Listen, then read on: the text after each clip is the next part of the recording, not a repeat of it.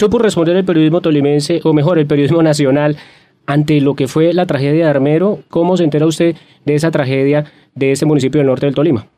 Mientras yo esté vivo, nunca podré olvidar lo que fue aquella mañana del 13 de noviembre. Yo había llegado temprano como siempre, porque esa era la, la obligación de un periodista radial con el noticiero de la mañana.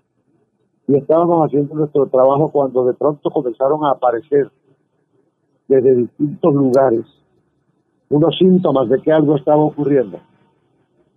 Un piloto de aviación, amigo mío, a quien conozco hace muchos años, me llamó por teléfono de Neiva para decirme, oye, Juan, algo está pasando. Acabo de cruzar pidiendo para Neiva desde Bogotá en una avioneta y Armero no está ahí, la, en la región de Armero. Y entonces yo dije, llamemos a la gobernación del Tolima, llamen a la alcaldía de Armero.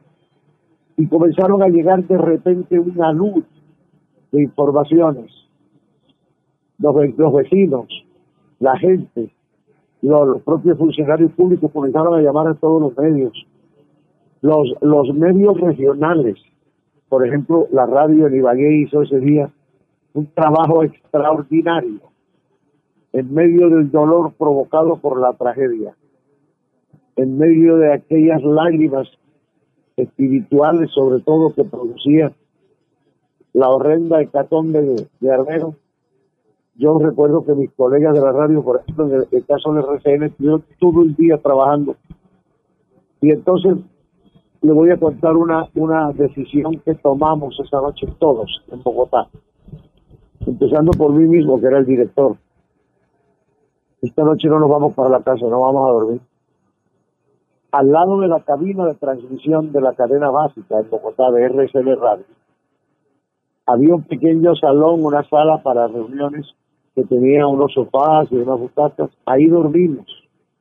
Yo dormí un par de horas en un sofá, mis compañeros también, y seguimos todos trabajando, porque comprendíamos que aquello era, tenía que, eh, eh, eh, semejante tragedia, tenía que provocar un espíritu nacional, una unidad nacional, una lucha de todo el país unido. Lo que todavía nos faltaba en Félix, todavía hoy no tenemos espíritu universal, al contrario, peleamos cada día más los unos contra los otros.